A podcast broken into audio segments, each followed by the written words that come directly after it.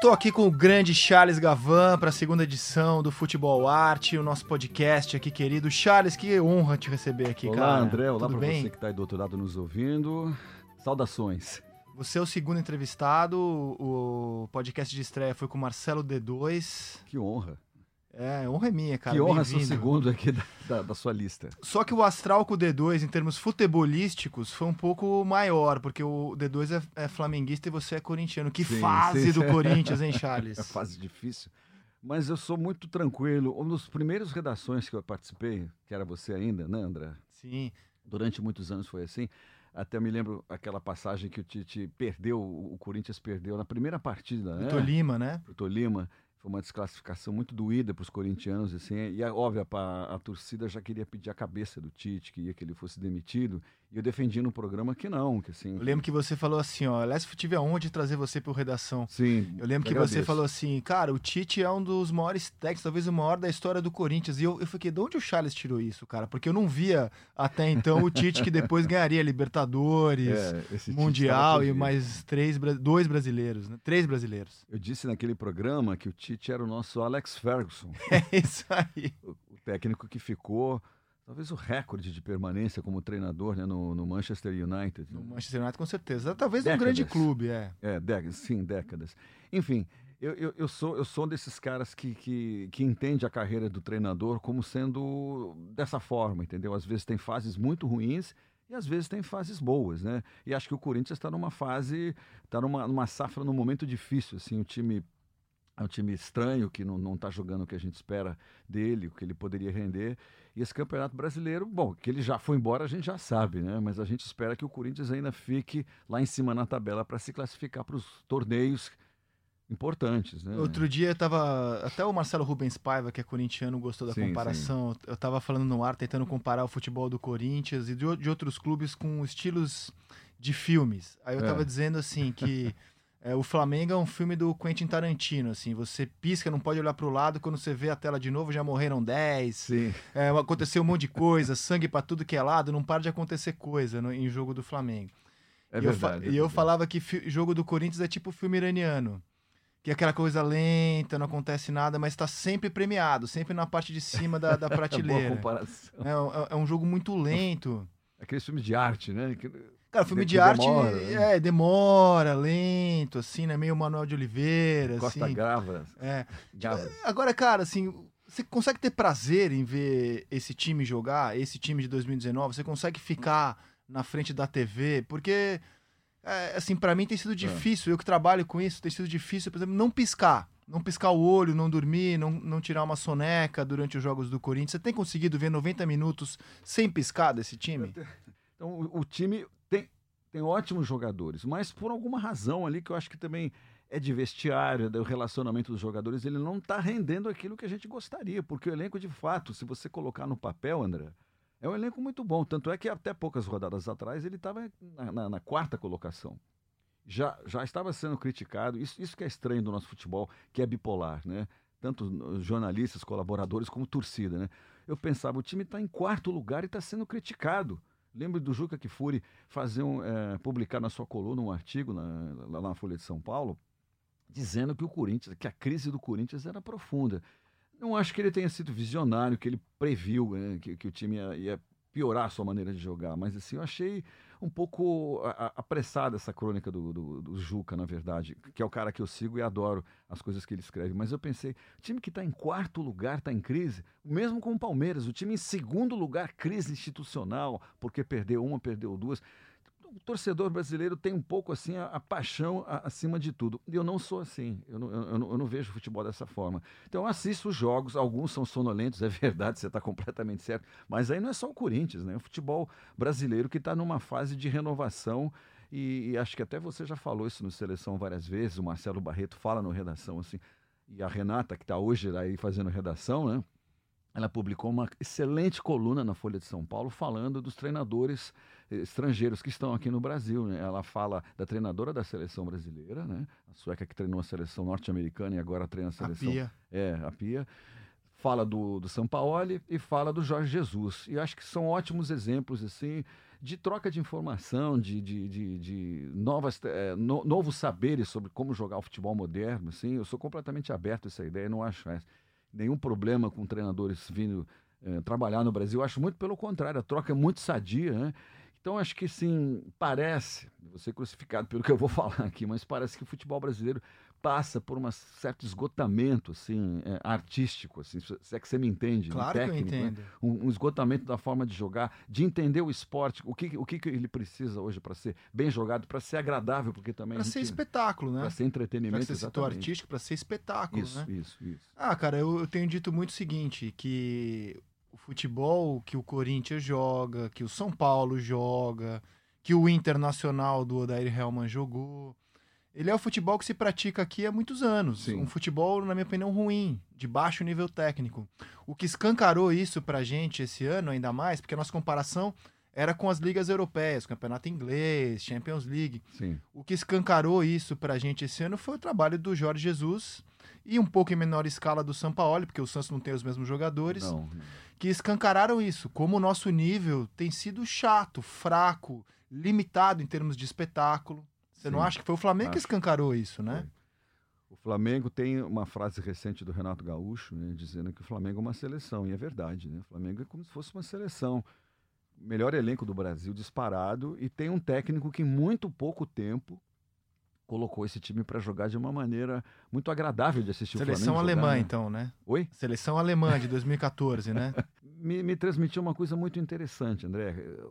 Desmistificou a figura do treinador. Ele é um cara normal, que poderia estar aqui batendo esse papo com, comigo e com você. Um cara normal, que atende todo mundo, que fala com todo mundo, que é cuidadoso, que é trabalhador. Ele disse que a gente treina pouco aqui no Brasil. Lembra quando ele chegou? Ele impôs um ritmo de treino ao Flamengo, o time do Flamengo, que, que, no começo os jogadores se queixaram, mas depois aceitaram. Ele explicou como é que ele queria que o time trabalhasse. Né? O resultado a gente está vendo. Né? O time absolutamente consciente do que está fazendo em campo. Em todos, você não sente isso quando o Flamengo joga? Sim, Eles total. sabem exatamente o que tem que fazer para chegar no gol e, e, derrotar o adversário. Um time consciente, um time bonito, vistoso de, de, da gente assistir. E o resto do futebol brasileiro, acho que ainda está procurando uma forma mas acho que moderno é complicado, porque não é moderna de, fute, de jogar futebol, porque moderno para mim é Brasil da década da, da Copa de 70, é, o Carrossel, a Holanda de 1974, é o Barcelona, maneiras vistosas de jogar futebol que a gente às vezes fala, ah, esse jogo é moderno, é rápido, é, bu é, bonito de se ver, é agradável. Os 45 minutos você nem vê passar, né? Aquele filme que quando você quando você viu já acabou, né? Então, acho assim, grande parte da tabela, se a gente olhar para ela, o futebol brasileiro, as pessoas ainda, os técnicos, ele precisa de uma renovação artística. E não vejo nenhum problema os técnicos também admitirem isso. A gente não está dizendo que eles são incompetentes e que o futebol brasileiro acabou. Isso não é, é verdade. Mas, voltando, desses times todos, além do Flamengo, que jogou um futebol bonito de assistir, você afirmou isso no, no Seleção várias vezes, era o Grêmio, né? Hum. O Grêmio, o Grêmio da, da Libertadores era um time intenso, que jogava com muita velocidade, com muita intensidade, um futebol bonito, de toque rápido. É, eu gosto né? de ver o Atlético Paranaense. Atlético Paranaense. Mas são times o de Galo, exceção, tá, né? O Galo, algumas edições atrás, lembra também? que Aquele Galo, Galo louco, né? É, o Galo doido. É, o Galo doido. Era rock and roll aquele time. Rock and roll total. Aquele muito, time era rock and roll. É, heavy metal. Heavy né? metal. aquele time era heavy metal. O time não abafa, não deixava nem o, o, o adversário sair jogando pela defesa. Assim, é um time que procurava o ataque, procurava o gol mas são pontos isolados dentro. Eh, concordo com você um pouco que o, o, o futebol brasileiro vive uma fase de, de estagnação de uns anos para cá, né? E como a gente melhorar isso, daí é uma grande discussão, né? Como é que começa a sua relação com o futebol, Charles? Você é corintiano, né? Aliás, Sim. no bando de loucos, você é um corintiano bem lúcido, assim, né? Bem pé no chão. Como começa a sua relação com o futebol? O futebol, como a maioria dos garotos da minha geração, e acho que até hoje, o futebol vem antes da música, né? A música veio bem, veio bem depois e a música veio pela escola, na verdade. Não tive música em casa, assim. Os meus pais gostavam do, do que as outras famílias gostavam. Meu pai gostava muito de, de Ray Charles, gostava de Nat King Cole, gostava de, Dor, de Doris Day, que é uma cantora que eu adoro até hoje por conta, que, por conta do meu pai, né? E a minha mãe gostava de, de Jovem Guarda mesmo. Eu sou de 1960, gostava muito de Jovem Guarda. Teve muita, muita Jovem Guarda em casa, na televisão. Mas o que chegou primeiro de tudo, a primeira expressão cultural da, desta pessoa aqui que, que, tá, que vos fala é o futebol, na rua. O meu objetivo, quando era garoto, nada mais, nada menos que jogar futebol na rua. É o que eu amava fazer, é o que me dava Estamos mais falando prazer. de que ano, mais ou menos, aí? Olha, eu jogava futebol na rua a partir dos 6, 7 anos, isso quer dizer 67. Né? Quando a Copa do Mundo chegou em 1970, a primeira Copa televisionada, né? eu já tinha 10 anos, então eu me lembro de tudo. Eu assisti a Copa do Mundo. Né? Para mim foi um evento que me marcou, me marca até hoje. Eu fico arrepiado só de lembrar das jogadas assim que eu memorizei. Por exemplo, 70 você lembra muito mais da seleção que da ditadura no Brasil.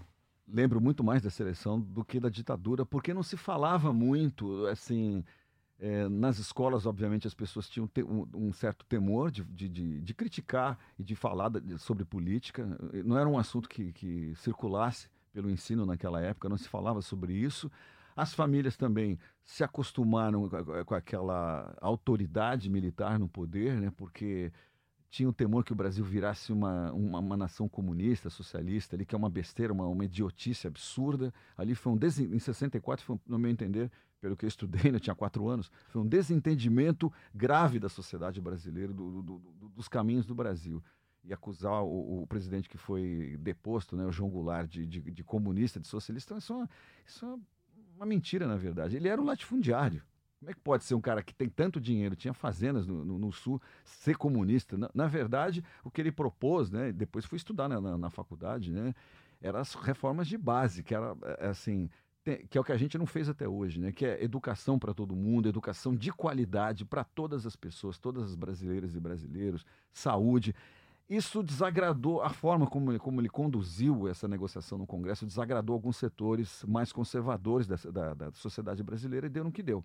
Então, ditadura, quando eu cresci, era normal ver um, um general no poder. Né? E, e, o futebol veio muito na frente. O que eu me lembro da década de 70 é isso mesmo. Me lembro da Copa do Mundo. Me lembro da, das músicas da Copa do Mundo, Pra Frente Brasil, 90 milhões em ação. Eu nunca vou esquecer disso. É que é uma Copa com transmissão, né? Então é uma Copa que mexe Copa. muito com o Brasil, exato. É. Né? E o meu pai, o futebol também vem pelo meu pai, porque meu pai era um, era um sujeito fanático pro futebol. A gente até falava em casa que ele gostava mais de futebol do que da família. Ele era corintiano, assim, é, é, fanático, assistia todos os jogos do Corinthians, ia em campo. E na época da fila, né? Porque essa, é, o Corinthians é campeão paulista em 54 fila. e só volta a ganhar um título em 77. Então você é um corintiano. Você, sofredor. Forjado na época do sofrimento do Eu Corinthians. Era, é, nós éramos é. o, o corintiano sofredor, né? O meu pai, é, o meu, então, meu pai ia a todos os jogos do Pacaembu, no Pacaembu, ia sozinho. Ele, ele, aquele hábito, naquele tempo também, André, não era hábito levar criança em estádio. A estádio era, era coisa de homem e homem adulto. Excepcionalmente você via uma mulher em estádio ou crianças em estádio. Era, era, era um entretenimento de homem adulto, tá?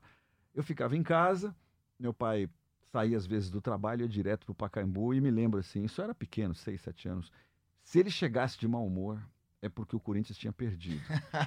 e a minha mãe já, já sinalizava, ela, ela sabia, né? A maneira como ele entrava em casa, como ele abria a porta e fechava, a minha mãe já sabia. Minha mãe me olhava tipo, o Corinthians perdeu, né? E ele ficava no mau humor quando o Corinthians perdia. E o Corinthians levava surras homéricas do Santos. O Santos era... 10 anos sem ganhar um jogo do Santos. Lembra de... É, e o Santos era, era seu algoz do Corinthians. Então, eu, o meu pai viu o Santos bater no Corinthians muito, assim. Então ele estava, boa parte do tempo ele ficava de mau humor, porque o Corinthians era, era, era motivo de chacota. Você né? lembra o primeiro jogo a que você foi no estádio? Perfeitamente. Cruzeiro e Corinthians 0 a 0 Que ano No Pacaembu. Foi? Isso foi em 1967. Tá? Eu tinha sete anos. Eu, eu, eu pedi para o meu pai, eu, eu, eu entrei para a escola aos sete anos, né? E falei, quando é que você vai me levar num estádio? Aí meu pai, tá bom. Vai ser no próximo final de semana, você vai ver como é legal um estádio, né? como, como é a coisa mais legal que existe para a gente fazer. E foi um jogo truncado, um 0 a 0 ali, que não teve nada. E quando acabou a partida, eu falei, mas pai, isso é meio chato, né? Meio. é, é chato de assistir o jogo. E quando, e quando tem gol, como é que faz? As pessoas pulam falam, não, não, quando tem gol é uma celebração. É um carnaval. Ele ficou culpado. Ele ficou culpado desse 0 a 0 né? Daí veio a Copa do Mundo, só retomando, que foi uma coisa absolutamente marcante. Então, o futebol, para mim, André, é, foi uma expressão, uma forma de se expressar. Isso que eu falo. A atividade esportiva ela não é uma atividade só esportiva assim, né, como a gente às vezes considera. Ela é um meio de expressão do ser humano. Muitas pessoas se expressam melhor jogando. Né? Você, por exemplo, jogou basquete, né? É. Então, provavelmente o André Rizek do basquete era uma, uma pessoa, não uma outra pessoa, mas uma pessoa que se expressava na quadra de uma forma diferente do que em casa. Né? Não hoje, não no jornalismo, eu digo, mas quando você é garoto, adolescente. Na quadra você pode ser algo que talvez da escola você não consiga. A mesma coisa no palco. O palco e a quadra, aliás, são palcos, né? O palco do teatro, o, o, o, o da música, enfim, das manifestações artísticas, né? eu, eu, eu, costumo dizer que é muito parecido com, com o campo. Né? Então, objetivo da, dessa época, da minha infância, depois da escola, ir para a rua e jogar futebol no asfalto. A gente jogava futebol no asfalto, vivia com o joelho ralado, entendeu? Caía aquele rachinha, aquele gol, gol do, do, dois paralelepípedos de um lado, dois paralelepípedos do outro, cinco contra cinco, quatro contra quatro, dois contra dois, não importava. Quem estava na rua ali depois da escola esse era o objetivo, cara. Então veio muito antes a paixão pro futebol, frequentar os estádios, é, jogar os rachas na rua. Hoje fala racha, na época lá em São Paulo a gente falava contra, né? vamos jogar um contra. E na sequência, alguma coisa que aí também é, é, contribuiu bastante para a cultura do futebol e a paixão pelo futebol, que era o futebol de botão. Cara, ainda campeonatos de futebol de botão e futebol de rua, assim, a rodo nessa época da vida. Isso, isso que era o grande objetivo da nossa vida, jogar futebol de botão e, e futebol na rua. E, e, e, bom, aí a gente tá contando do Charles fanático por futebol, que jogava botão, que recortava é, foto de jogador para montar o seu time. E quando é que a música chega na sua vida? A música chega bem depois, né? Ela chega um pouco através do estádio, porque já nessa época, cada time tinha, a sua torcida tinha um núcleo ali de batucada. Você entrava no, no, no Pacaembu, naquele gramado majestoso, cara, e a batucada começava. Aquilo eu lembro era... do bumbo marcando o ritmo o tempo inteiro no jogo. Não era cara. isso? Eu isso lembro. incrível. Eu, isso, eu, isso lembro era, disso. Cara, isso era, isso era combustível, isso é energia pura, né? com silêncio quando barraram o instrumento em São Paulo, assim, né? Ficou uma coisa estranha, porque isso fazia muito bem pro jogo, entendeu? E os jogadores eu acho que eles contavam com isso, com esse apoio, né? De uma, de uma batida ali, de, uma mini, é, de uma mini escola de samba ali nos arquiban na arquibancada, fazendo, tocando samba. A batida do samba tem tudo a ver com o futebol brasileiro, né? Veja, vou contar uma passagem importante antes de ir para a música. Meu pai sempre foi uma pessoa muito comedida, o seu João, né? O seu João sempre foi uma pessoa muito comedida, muito fechada. Então, quando veio a Copa do Mundo e o Brasil começou a ganhar daquele jeito, é, todo mundo já entrou num clima de já ganhou. E meu pai era contra isso. Meu pai não gostava disso, achava que isso, inclusive, dava azar. Então, assim, em São Paulo, as pessoas começaram. Uh, já na semifinal já estava um clima de já ganhou, né? na, na, semifinal. Quando ganhou, então, do Uruguai, né? E, e foi, e foi para a final contra a Itália, são Paulo ficou totalmente verde e amarela. O governo se aproveitou disso, o governo militar se, se aproveitou para se promover dentro disso. Então, o Brasil ama eu deixo, acho que é mais ou menos dessa época, né? Enfim. E o AI-5 rolando direto ali, né? Prendendo gente sem motivo, perseguindo jornalista.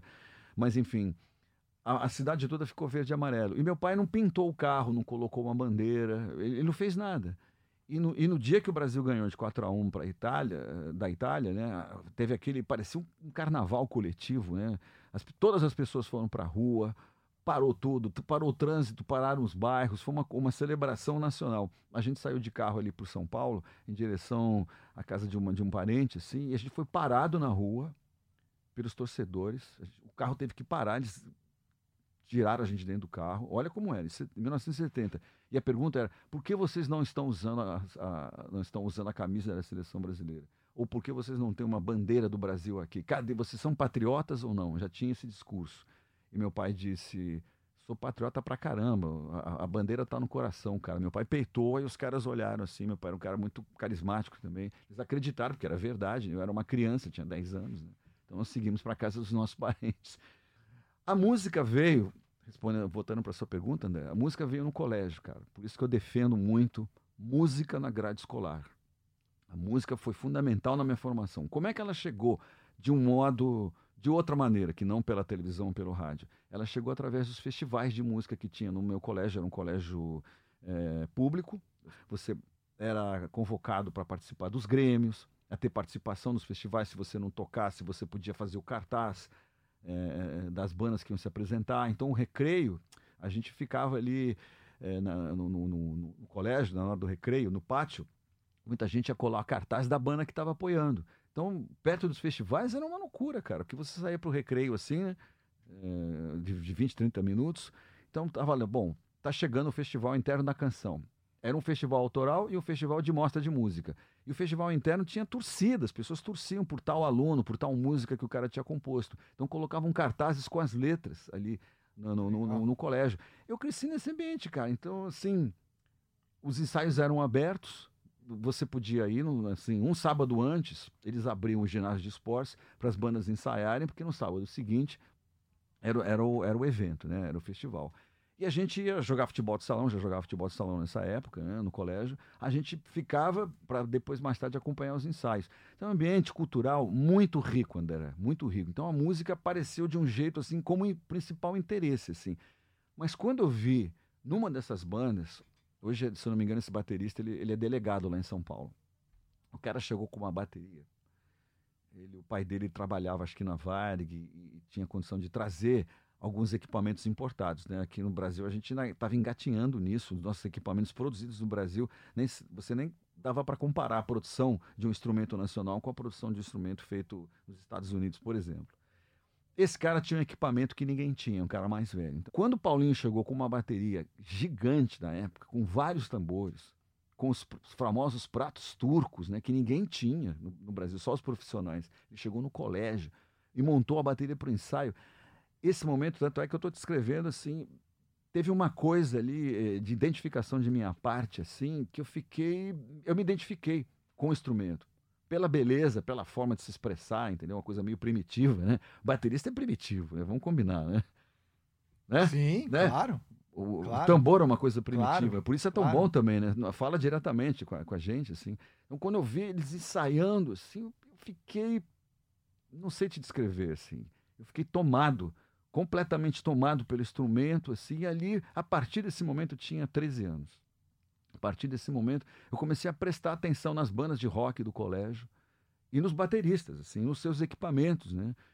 E ali foi nascendo uma identificação, foi isso que bateu, que eu acho que é isso que o futebol faz, que o esporte faz e que a arte faz, né? Seja cinema, o jornalismo também faz isso. Você se identifica com uma pessoa, com o trabalho de uma pessoa, com um objetivo, com um assunto, com um livro, com um filme, com um disco, com uma música, com um instrumento, com um jogo, com um gol, com uma equipe, né? Você pode ser treinador, pode ou, ou só querer trabalhar com futebol ou com esporte, não necessariamente você é bom para jogar, né? Então, é, é, no colégio, quando nasceu isso, eu fiquei, bom, mas e daí? Como é que faz, né? Você gosta de música, está gostando de, de, de, entender como funciona a bateria, como funciona uma banda de rock, como é, como é, que, ela, como, como é que ela pode existir, né? E aí os anos seguintes foram decisivos, porque, como eu te disse, eram dois festivais de música pelo, no colégio. Então os festivais eram, movimentavam a escola o ano todo. É uma coisa que a gente perdeu, infelizmente. Não tem mais isso hoje no ensino escolar, o hábito de fazer festival. Né? E a sua primeira banda profissional foi o Ira? É, defina profissional. ah, de gravar disco, tentar viver é. É, de música. Foi o Ira ou já antes não, já teve alguma não, outra banda? já tinha, já tinha. Na verdade, a, minha primeira gravação, de fato, que existe até hoje, o primeiro compacto que eu gravei foi com o Ira, com as músicas Pobre Paulista e Gritos da Multidão. Isso é uma música excelente. Dois clássicos do Ira. É, Gritos da Multidão. Isso é isso o quê? 1980? Isso é 83, 83. eu acho. 83 ou 84, agora você me pegou.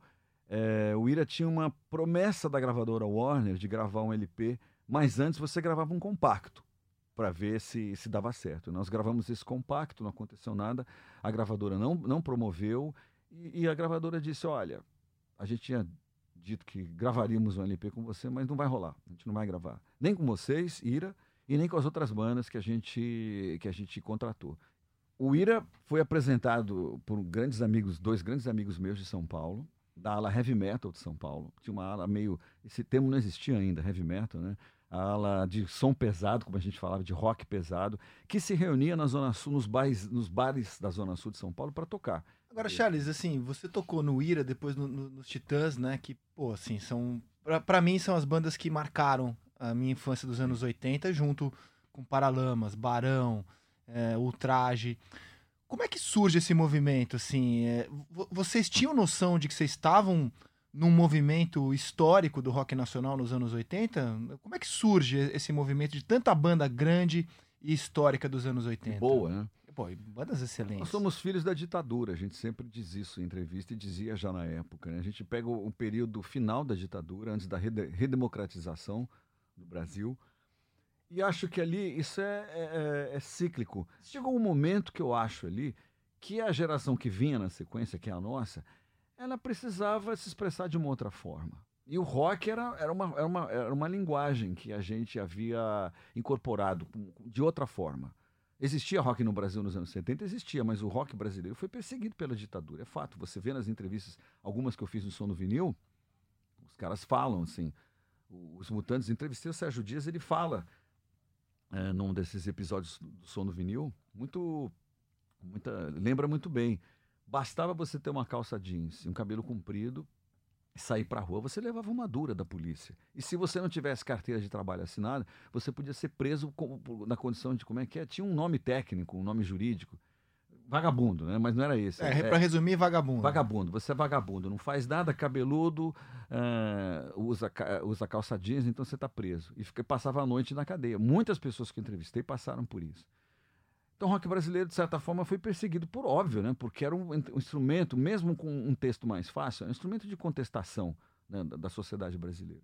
Quando a gente chega e tem um, um, a gente chega com, com, uma vontade de se expressar nessa linguagem que é o rock and roll, mas com um texto político né? Porque nós somos criaturas, nossa geração é altamente foi, as bandas eram politizadas, cada um da sua forma, Barão, Legião, Paralamas, Titãs, Engenheiros do Havaí, Capital Inicial, Plebe Rude, Inocentes, Ira. Uhum.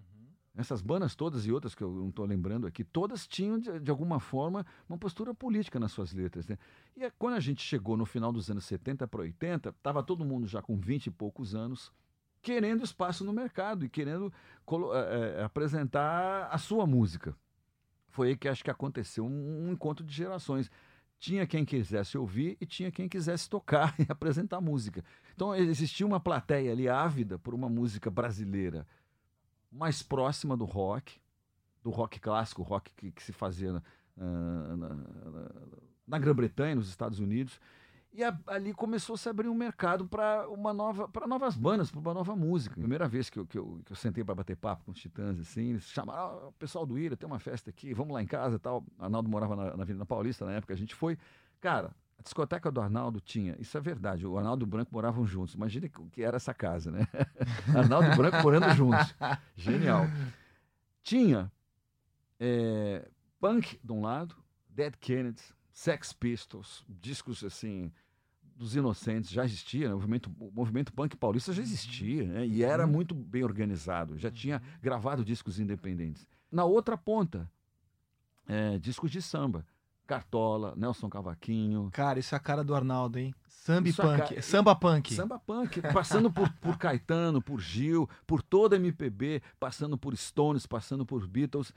Eu me identifiquei muito porque eu acreditava nessa ideia. Eu falei, olha, isso é um músico brasileiro. Ele vai de Noel Rosa a Sex Pistols, fácil, fácil. Qualquer um de nós, tá? Culturalmente falando, a gente, não importa em que lugar do país você esteja, a gente passa dessas, desses universos com muita facilidade. E eu sempre acreditei nisso. A música brasileira é assim. Então, quando eu entrei em contato direto com esse universo, eu falei, poxa, essa aqui de fato é minha turma, né? É, no caso do Ira, o caso do Ira era uma coisa mais fechada. Não que eles não gostassem, mas era uma banda claramente influenciada uhum. pelo rock britânico. E os Titãs, tudo era possível, como te falei, exatamente, do samba da Vila Isabel, daqui do Rio de Janeiro, né, de Noel Rosa, passando por Cartola, até a coisa mais suja e agressiva, Dead Kennedys, entendeu? Hardcore. Eu achei isso simplesmente. Me identifiquei com isso. Falei, olha, é nisso que eu acredito, né? Tanto é que mais tarde acabei entrando para a banda, né? Acabaram me, me, me chamando para integrar, né? Por afinidade, então. Por né? afinidade. Pelo jeito que eu tocava, eu era um baterista mais, mais pesado, minha formação. Eu comecei, quando eu comecei a tocar, eu sou autodidata, fui estudar bateria e música depois de profissional, mas sou autodidata. Eu comecei ouvindo as bandas clássicas do rock, né? Eu comecei ouvindo Led Zeppelin, Black Sabbath e Deep Purple. Essa trinca, essa santa trindade, é, é, é, são, é, são as três bandas que formou grande parte da, da, geração roqueira de São Paulo e da minha geração. Se você perguntar pro, pro Frejá, ou se você perguntar pro, pro Ebert, pro Barone, pro Bi, eles vão cair nisso e, e vão acrescentar, ah, mas também Beatles, e também Stones, é possível. Eu fui gostar de Beatles muito tempo depois, entendeu? Stones também. Eu, eu gostava de, de, de, de, uma sonoridade mais pesada, mais suja e mais agressiva, que é o Black Sabbath, né? Senão, estou falando do, dessa banda que é uma das bandas mais importantes da história. Então a nossa formação, era, eu tocava desse jeito. Então os Titãs queriam um som mais pesado, acabaram querendo trocar de baterista. O André acabou indo para o Ira, o André Young foi para o Ira, né? Não na sequência, não foi uma troca imediata, tá? Eu entrei para os Titãs no dia 1 de janeiro de 1985. E de, meses depois, seis meses depois, o André acabou entrando para o Ira, que eu achei uma coisa muito interessante, porque o André é um baterista muito elegante, tocava percussão muito bem, era um cara que tinha informação de música brasileira, tocava música brasileira, e eu não. Eu era um baterista de rock, cara, assim, de rock criado Seu primeiro moldes. disco nos Titãs, qual é? É o Televisão. Televisão. De 85, produzido por Ah, Lulu depois Santos. vem Cabeça Dinossauro. Depois vem Cabeça Dinossauro, Jesus Não Tem Dentes, Black Blom. Você põe pra ouvir assim, Titãs, cara? Cê... Não. Não? Não. É, é um pouco estranho para mim ainda. É... Já era estranho na época eu me ouvir tocando. Eu não gostava de me ouvir tocando assim. Você se ouve? Não. Os, os programas eu... que você grava? Não, eu tenho, eu tenho problema com isso, cara. Esse podcast você vai ouvir? É, esse podcast eu vou ouvir em sua homenagem, mas eu tenho um problema com isso. Inclusive, a, a Fono aqui da Globo, a Débora Uhum. Feijó, teve que fazer um trabalho comigo, porque era importante que eu me assistisse pra me aprimorar. Claro. E eu não conseguia, cara, porque eu sou muito crítico, eu ficava me vendo e. Pô, que merda que eu falei, que droga, eu olhei pra câmera Não tá bom, errada, né? não tá bom, foi um lixo, eu ficava mal. Aí eu decidi que eu não, eu não leio as coisas que eu escrevi, publiquei, não me vejo, só quando é necessário mesmo, assim, Sim. pra. Só quando precisa. Precisa pra, assim, ó, pra ver o que, que eu posso melhorar, fazer, mas eu evito. É, é mais, é mais ou menos a mesma Eu sou coisa? igualzinho a você. igualzinho. Eu não consigo me ver tocando, não consigo me ouvir. Eu sou muito crítico, eu acho que tá horrível, eu acho que eu sou um navalha. Fala, cara, você é um navalha. Isso é bateria que se apresente. Agora, Charles, toda, toda entrevista. Bom, eu acho primeiro eu acho admirável que muitas dessas bandas estejam juntas até hoje. Sim, muito difícil. É, e, e outro dia eu tava vendo uma entrevista da galera dos Titãs, né? E assim, eles falam com muito carinho de todos os integrantes. É, e uma pergunta assim de, de fã, porque assim, os Titãs mudaram a minha vida, assim, né? No- de todas essas bandas, aqui Pra mais. melhor? Pra melhor, claro. Que assim. bom. Titãs Você de- sobreviveu. Cara, assim, eu- essa- essas bandas todas mexeram comigo, mas os Titãs despertaram em mim, assim, a paixão mesmo, assim, de ser viciado em música, de ser. Quando é que sai o próximo disco? Quando é que vai ter show? Sim, meu sim. pai me levou, meu pai é, me levou isso. é. no antigo estúdio SP pra ver o show de lançamento do Cabeça Esse Dinossauro. show foi histórico. Histórico. Foi, você viu um show histórico da nossa carreira. Aí eu vi meu pai, cara, de, de, assim, de cabelo preso, assim, atrás, dançando com uma galera meio punk, assim. Falei, cara, que é isso? Sensacional. Tal, e foi o segundo show que eu fui na vida. Ele, o primeiro foi Luiz Melodia. Então eu, eu passe- eu passei a comprar muitos discos e tal. Então, uma, uma pergunta assim de, de fã. Você acha que os Titãs ainda se reúnem pra tocar alguma coisa? Fazer um show histórico com todos os, os integrantes Sempre clássicos? Sempre é possível, né? Sempre é possível. A gente já fez isso há uns anos atrás, uma comemoração que foi gravada pelo Multishow. O Multishow tem isso. É, Mas as carreiras cada vez mais estão indo para lugares diferentes, né? Veja você, a música que o Nando faz hoje, Uhum. absolutamente pessoal, tem a assinatura dele, né? O Nando era assim desde o começo. Co- Quero afirmar aqui, o Nando tinha músicas que não cabiam no repertório dos Titãs. O Nando sempre gostou dessa música feita no violão, né? dela ser produzida na batida do violão, da, da- da coisa de, de ficar sentado tocando muito tempo. O Nando fazia isso nas turnês, ficava ele e Marcelo. Na verdade, todos ali gostavam de fazer depois do show, de se reunir no quarto e ficar tocando. Né? O Arnaldo também tem uma carreira incrível, muito consolidada há muito tempo e muito diferente dos Titãs. E cada um está cuidando da sua vida. É, é, eu, eu acabei migrando, eu acabei. eh, a, a televisão acabou se tornando um do meus- uma das minhas principais atividades, né? Eu tenho o som do vinil há, há 13 anos, eu tenho o som do vinil no canal Que, aliás, Brasil. cara, é um. Sim, é maravilhoso, assim, né? O programa assim, é um mapeamento da música brasileira, né? Maravilhoso. A gente contempla a diversidade da música brasileira ali, né, nessa, nesse programa do Canal Brasil, há 13 anos já. E eu acabei é, aprendendo a apresentar. Não era apresentador, eu era um músico que estudava música por, por paixão, que lia muito sobre música por paixão, mas acabei fazendo projetos em gravadora de recuperação de acervo. Isso me levou ao Canal Brasil, que eu acab- eu acabei aprendendo a apresentar. Não era apresentador, André. Aliás, nem jornalista sou, gostaria de ter feito Acho que por jornalismo. isso você é tão bom apresentador, porque você não é apresentador. Você tá lá, você, tá lá batendo um papo de música com Sim, seus sim, colegas. Acho sim. que por isso que o programa, inclusive, é espetacular. Sim, sim, obrigado. Não, não sou. No começo dessa entrevista, você me pergunta como é que a música chegou na sua vida. Eu digo, chegou pelo colégio. A escola, ela, ela- ela- depois da família, ela, claro que a gente sabe disso, que é, é a, é a instituição mais importante da nossa vida, mas a escola, ela oferece oportunidades profissionais lá atrás, quando você nem pensa nisso, né? É, que não devem ser desconsideradas. Por isso que eu acho que tem que ter artes na grade escolar. Eu defendo essa bandeira há muito tempo. Na escola das minhas, das minhas ah, filhas não tem artes na grade escolar, o que eu acho um erro, um erro assim indesculpável em 2019, né? Agora, Charles, é, nessa. Nos anos 80, cara, os Titãs tocaram no Chacrinha. Você ligava a rádio, o rock, pelo menos a lembrança que eu tenho de garoto. O rock era o som que tocava de música Era brasileira na música rádio. popular brasileira. É, por que, que o rock and roll sumiu da mídia brasileira? Você não vê nos programas de TV banda de rock. É muito raro é, você ouvir rock no rádio. Por que, que o rock sumiu no, de- em termos de exposição no Brasil? Sim, Porque sim. eu, eu acredito que ainda tenha rock. Não, tem não- bandas excelentes. Por que, que sumiu, então, a- da mídia o rock? Uma boa pergunta. O negócio do, do disco, ele exigia você gostar de música, você amar a música. Claro, ganhar dinheiro, mas amar a música, você ser músico, você ter um engajamento. Quando passa da, da, da fase analógica para a fase digital, que existe a possibilidade de ganhar dinheiro pra caramba nesse negócio, muitos grupos de investimento de outros negócios entraram no negócio do- da música, no ramo da indústria fonográfica. A entrada do mercado financeiro no negócio da música foi uma coisa muito séria, muito séria, e que expandiu o mercado assustadoramente, rapidamente, mas culturalmente tem mudanças aí é, significativas. Alguns gêneros entenderam isso muito mais rápido do que outros. Agora eu vou voltar para o Brasil. Voltar para o Brasil do final dos anos no- 80. Existia música sertaneja nessa época? Existia. Que a gente falava que era música caipira. Mas eles perderam o mercado para gente, nós, os roqueiros. Né? Então, nos anos 80, as bandas de rock mandaram.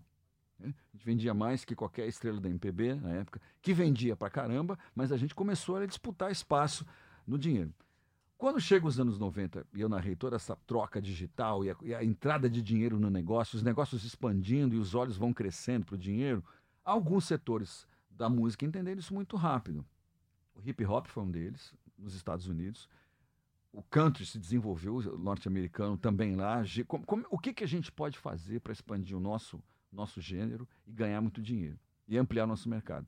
E aqui no Brasil, a música que, de- que depois foi ser rebatizada de sertaneja, ela entendeu assim o, o espaço que ela poderia ocupar no Brasil e se organizou empresariamente falando, economicamente falando. Então, assim, acho que o, marco nisso tudo é Chitãozinho e Chororó, pós Rock in Rio, que entendem que podem fazer um- uma música de massa, já faziam, né? Acho que eles não mudaram a música deles, eles mudaram a maneira de apresentar. Apresentam shows muito, é, muito bem produzidos, com uma linguagem moderna. Então, se você vê, lembra do, da, da música sertaneja nos 90? Uhum. Todo mundo vestido meio Uhum. mais, mais assim, não é mais bem vestido, mas vestido de uma forma mais moderna, né? Uhum. Ali, de cowboy, Uhum. lembra dessa onda? Claro, né? claro. Cowboy, country, se Claro. aproximou dessa estética country. Acho que o sertan... a música caipira brasileira, que é genial, José Rico Milionário, do Duque Dalvan, alguns, algumas duplas e grupos se aproximaram do country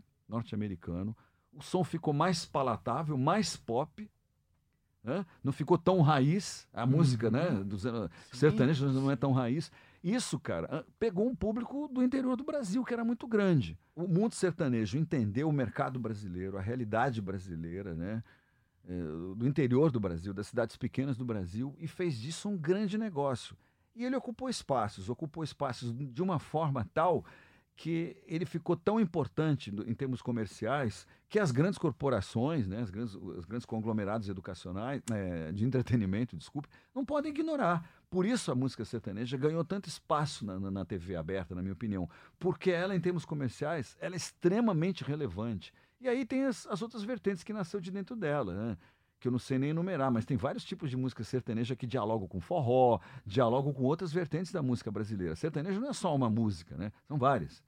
É vários tipos de música, a música sertaneja que eu estou falando aqui. Então, juntou isso com o pagode, que também entendeu o mercado da música popular, que é uma música mais para entreter, assim, se você parar para pensar. São músicas que falam de relacionamento, que é. Se você olhar para a música pop hoje nos Estados Unidos, no mundo, é isso que acontece lá. O que troca é que nós somos brasileiros e tocamos, tocamos gêneros brasileiros, mas assim, a conversa, vamos casar? Não, não vamos. Vou embora? Não vamos. Ah, me liga aí, eu ligo você. Ela me traiu. Ah, Ele me traiu. É, se você for ver a música pop, Lady Gaga é o quê? Uhum. né? E outros e outros, outras bandas e artistas, sei lá, do, do, mundo contemporâneo. O papo é esse, cara. O som que é diferente. Então, acho que como a, as TVs hoje cada vez mais precisam buscar patrocinador e recursos, porque a, a produção ficou cada vez mais cara, né? Então, assim, o espaço para o rock, ele praticamente nenhum, cara. Agora, veja você que contradição. Qual o maior festival de música do Brasil? Rock in Rio. Uhum. Festival de rock que atrai famílias. Né? O, o, vende o ingresso, vende o, o, o, dia sem saber quem vai tocar, né? Uhum. Fica esgotado, né? Uhum. Os dias ficam esgotados. Uhum. Hoje é o dia, sei lá, sexta-feira. Esgotou. Quem vai tocar? Não sabemos, mas já comprou. Né? Um festival de rock de dois em dois anos. A gente tem em São Paulo Lula Palusa, que é outro festival que dá super certo. Então tem uma coisa estranha, assim, que eu acho que, que, que a mídia também desconsidera da importância contemporânea do, do, das bandas de rock de hoje em dia, entendeu? Que, ela, que elas são muito importantes, inclusive é, em termos de mercado, né? E que abriu-se espaço, que fechou, perdão, fechou espaço para isso. Elas foram reduzidas à sua esfera underground, como era lá no princípio dos anos 80. Olha, é, o Charles, estamos chegando na reta final Sim, aqui desse, claro. da segunda edição do podcast do Futebol Arte. Cara, um prazer, foi delicioso esse papo de música. E pra gente fechar, com todo mundo, eu peço que escale assim o time do coração de todos os tempos. Então vamos lá, do goleiro ao ponta esquerda. Opa. Quem é o seu goleiro preferido assim do Corinthians? Não precisa escalar o melhor, não. Pode escalar aquele que você mais aquele porque você tem mais apego assim. Vamos lá, vamos escalar o Corinthians de todos os tempos pro Charles Gavan? Vamos, vamos. Vou tentar. Agora, agora, agora não, não estava preparado para essa, hein? Vamos lembrar. Goleiro que eu tenho muito apego, assim, emocional até pela época, né? Que foi quando eu comecei a amar o futebol e vi o Corinthians jogar, é o Ado. Ado. Goleiro que foi tricampeão, era, o, era o, o Ado era o segundo goleiro, né? Isso. né? E o terceiro era o Leão. Era o Leão, lembra, exatamente. Né? Félix Ado e Leão. Isso aí. Ado. É, me lembro do, do, de um lateral direito excelente que o Corinthians contratou junto à Ponte Preta. Tinha o nome de Gali, lateral uhum. dos anos 70. Jogava muito bem, parecia com o Fagner jogando. Uhum. Lateral, vi muito, questão de idade também. mais muito... que o Super Zé, mais que o Zé Maria. Na verdade, não, estou lembrando do Galho, porque é o nome que me ocorreu agora, mas o Zé Maria é uma instituição, né? Quando é. ele veio da portuguesa, o Zé Maria, acho que foi o maior lateral que eu vi jogar. Bem lembrado, André. Eu lembrei do Galho porque era a época que eu ia muito no Pacaembu e o Corinthians, ele é antes do Zé Maria, exatamente. Galha anos. Depois que o Zé Maria entrou, meu amigo, o Zé Maria ficou ali. Ele, não, ele foi titular quantos anos? Anos, Sim, né? Sim, jogou a Copa de 74. É um é. símbolo. De, trabalhou no Corinthians é, depois. Não, Zé Maria. E tem um projeto super interessante, cara, na Fundação Casa. Ele, ele organiza os torneios de futebol da ex-FEBEM e hoje Fundação Casa há super muitos zero. anos. Faz um trabalho maravilhoso de recuperação da garotada com futebol. Maravilhoso. É, o zagueiro, um dos grandes zagueiros que eu vi jogar, que é dos anos 70 também, Baldock. Sim. Grandes jogar, zagueiros que eu vi jogar.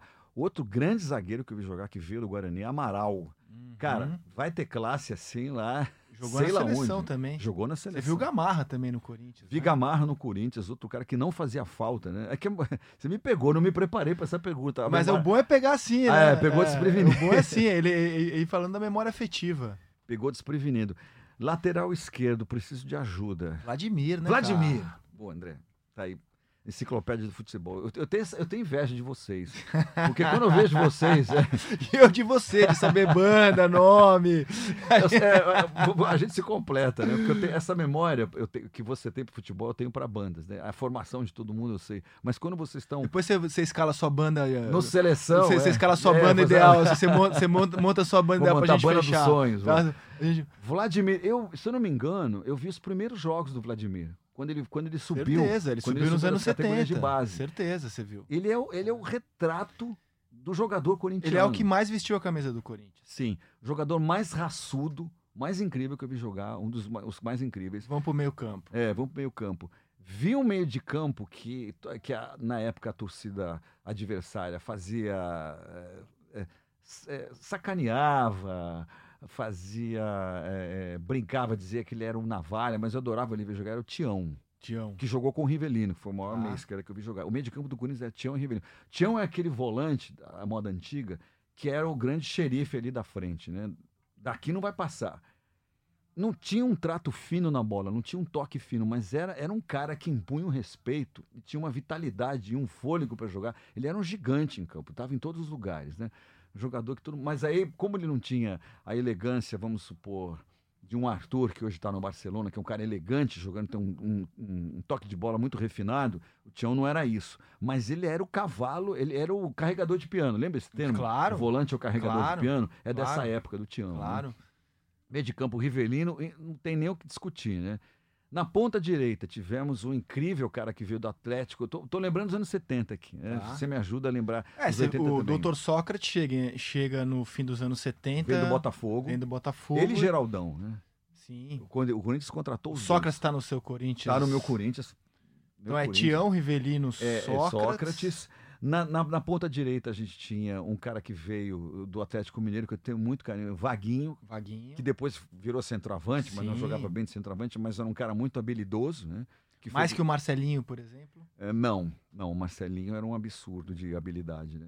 O Marcelinho foi um dos maiores jogadores que eu vi jogar, assim. Eu E- também. O Marcelinho é o maior vitorioso da história do Corinthians. batedor é de falta, vencedor. né? É O maior vencedor da história do Corinthians é o Marcelinho. Marcelinho.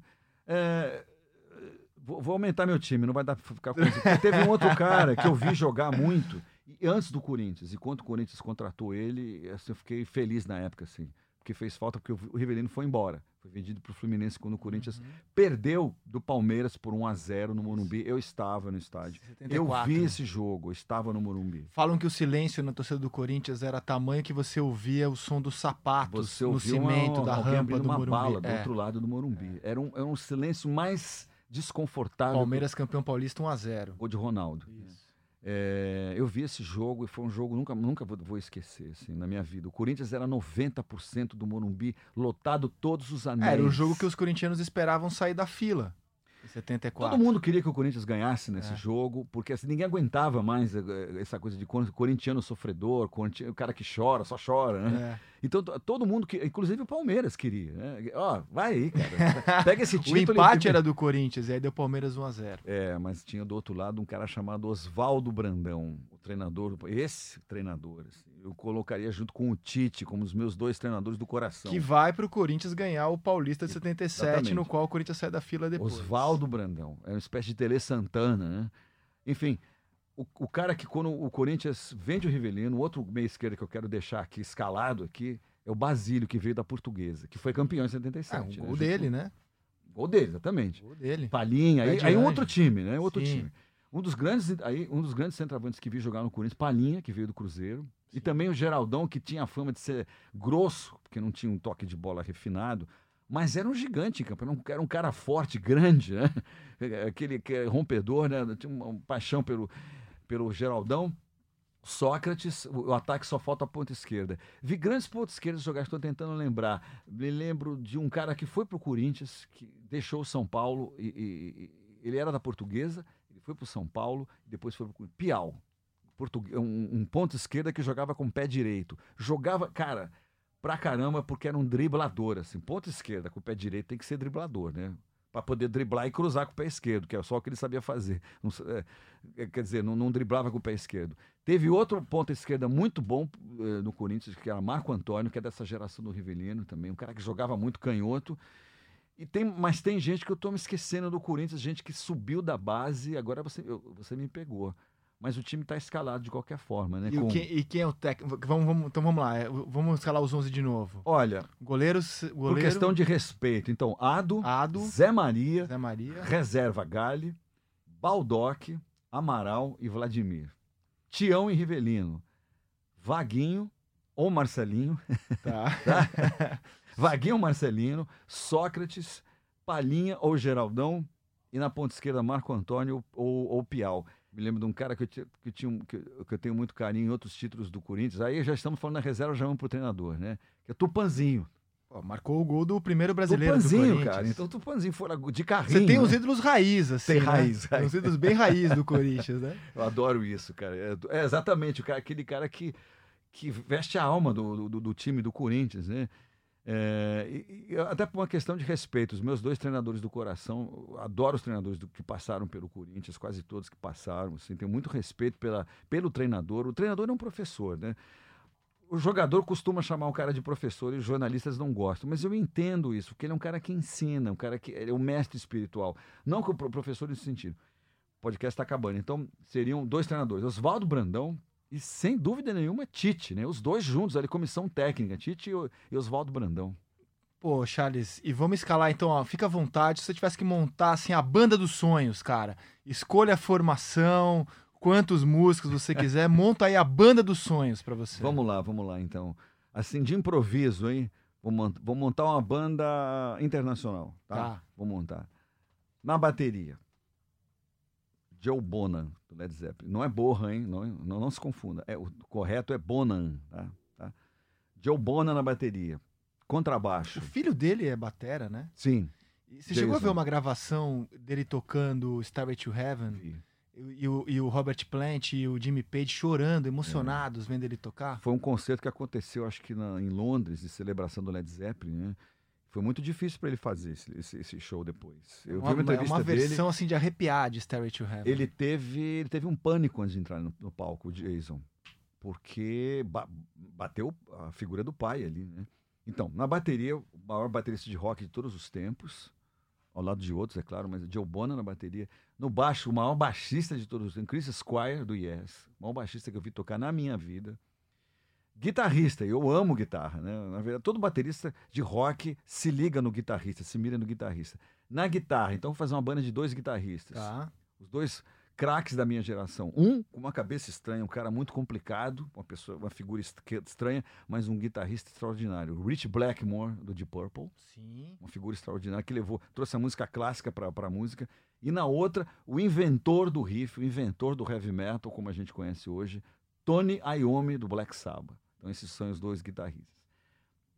Tecladista, Rick Wakeman. Faria, falaria que Keith Emerson ou John Lord do Deep Purple também, outro gênio, né? Mas, cara, nada como Rick Wakeman em sua capa, né? Então temos já dois do Yes aqui, né? Uhum. Quase dois do Deep Purple também, se você colocar. Quase dois do Deep Purple. Essa é, aqui é, é, é, que nem montar a seleção, Até agora ninguém dos né? Stones, cara. Até agora ninguém dos Stones. Achei que você ia colocar um Charles Watts na é, bateria. Mas, pois é, é, depende do critério, né? claro. né? Porque, assim, em termos de, de, de, assinatura sonora, o John Bonham é, imbat Não, é imbatível. Agora, como gênio do instrumento, Ringo Starr, por exemplo. Ringo Starr. Charlie Watts, assim, gênios do instrumento. Né? E agora na voz é complicado, cara, porque na voz, assim, colocaria muita gente. Colocaria Janis Joplin, por exemplo, que é uma, uma artista que eu amo, de paixão, adoro os discos dela. Colocaria, é, deixa-me ver, adoro Ozzy Osbourne.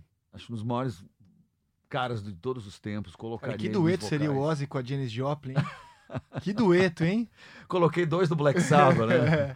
eu tô cometendo injustiça, certamente. Eu adoro o Mick Jagger, adoro. Agora, como compositor, vamos abrir uma ala aqui, né? Tá. o compositor. Tá. Né? Paul McCartney, mas na frente de todo mundo que se possa imaginar, Paul McCartney. Cara, que banda, hein, velho? Agora ignorei gênios assim do, que vieram depois dos anos é, 80, né? É uma banda só, né? Não dá para escalar tudo. Como Joe Strummer do Clash, por exemplo, uh, o, o, Johnny Marr dos Beats, ignorei Robert Smith do The Cure. Uh, o baterista da, da Suzy, Bud, né, o Periquito, os maiores bateristas que eu, da, da, nossa geração que eu vi tocar ao vivo. O, o próprio baterista do The Clash, o Topper Hidden, talvez os maiores bateristas também da nossa geração. Enfim, agora, menção honrosa, pode ser? Claro, Menção pô. honrosa. Então, peraí. Banda, porque não se tem nenhuma, nenhum desses caras. Aí ser crucificado. The Who, todos eles, os quatro.